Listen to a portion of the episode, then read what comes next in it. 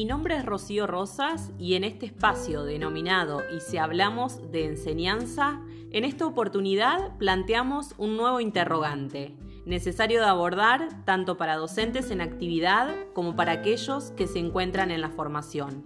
Al responder al mismo se presentarán otros, muchos de los cuales abordaremos en próximos encuentros. En esta oportunidad hace referencia a qué es una buena enseñanza. Resulta interesante en este sentido tener en cuenta tanto aportes de distintos autores como así también la palabra de un docente, ya que la temática está íntimamente relacionada al rol que desempeña el docente para poder llevar adelante una buena enseñanza con todo lo que ello implica. Antes de interrogar y escuchar las palabras de la primer docente, me gustaría citar aportes de Sutó respecto de la buena enseñanza es aquella que deja en el docente y en los alumnos un deseo de continuar enseñando y aprendiendo, a la vez que la incorporación y el dominio de nuevos conocimientos. Resultan cautivadoras sus palabras. Las mismas hacen referencia al rol del docente, a su actitud motivadora y movilizadora para con los alumnos, que implica un rol activo y de constante participación de los alumnos comprometidos con el deseo de seguir aprendiendo. Tal como lo adelantamos, contamos con la, con la, participación de dos docentes que se encuentran en actividad. En esta oportunidad, la invitada es docente de nivel inicial y primario y profesora de ciencias de la educación, la cual lleva 20 años de antigüedad en la docencia. Agradecemos su predisposición y su tiempo brindado y le planteamos el interrogante mencionado. ¿Cómo considerás que debe ser una buena enseñanza? La buena enseñanza es aquella que permite la participación activa de todos los alumnos en un marco de respeto, que toma en cuenta los saberes previos, promoviendo el intercambio entre pares para apropiarse de nuevos saberes socialmente válidos. Y si tendrías que mencionar características que debe tener la buena enseñanza, ¿cuáles serían para vos?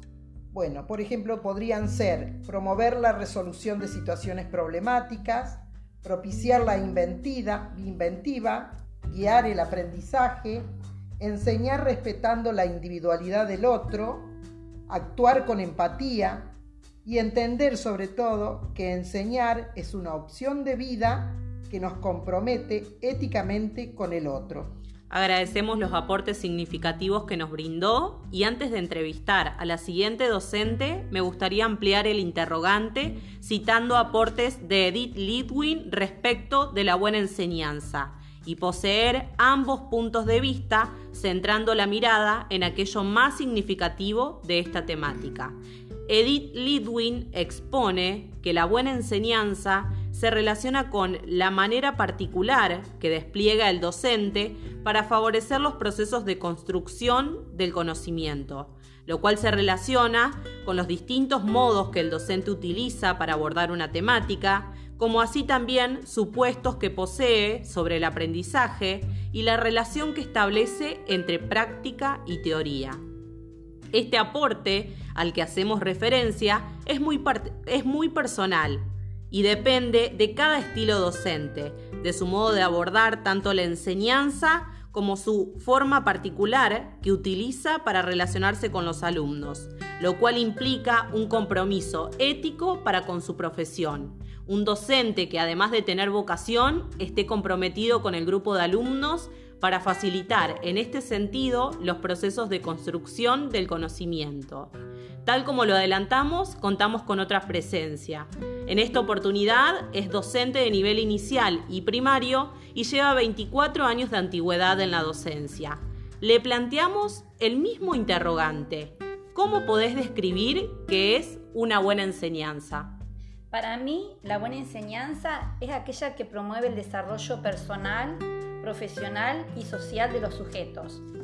También tener autonomía de pensamiento y acción y que una buena enseñanza debe estimular el compromiso y la responsabilidad ética hacia toda tarea y capacidad de aprendizaje permanente.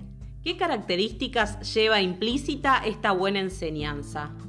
Las características que se debe tener en una buena enseñanza no solo es del conocimiento académico, sino que guiar al alumno como un, eh, por un camino correcto, teniendo en cuenta sus conocimientos previos, tenerle paciencia, respeto por el aprendizaje de cada uno, que no son todos iguales y que también el estudiante eh, que estamos trabajando nosotros eh, mucho es con el juego particular, reconocer al otro como es, respetar sus tiempos, sus espacios, que no son todos iguales y que cada uno trabaja de diferentes maneras, pero que llegan al mismo resultado. Agradecemos los aportes de ambas docentes y a modo de cierre me gustaría remarcar algunas ideas que hacen a la buena enseñanza. Es aquella que interroga sobre saberes previos, que parte de los intereses de los alumnos, que evalúa procesos y no el resultado final, que promueve la autonomía y el pensamiento de acción, que estimula el compromiso y la responsabilidad. Todas estas ideas van acompañadas de un docente con vocación, comprometido y entusiasmado, que estimula, acompaña y guía el proceso de aprendizaje de sus alumnos. Antes de finalizar, me gustaría plantear un nuevo interrogante. Siempre que el docente enseña teniendo en cuenta la buena enseñanza, ¿el alumno aprende? Y si el docente explica un contenido y el alumno no lo aprende, ¿es un indicio de que esta no fue una buena enseñanza? Para responder a estos y otros interrogantes, es necesario reflexionar sobre las propias prácticas de enseñanza.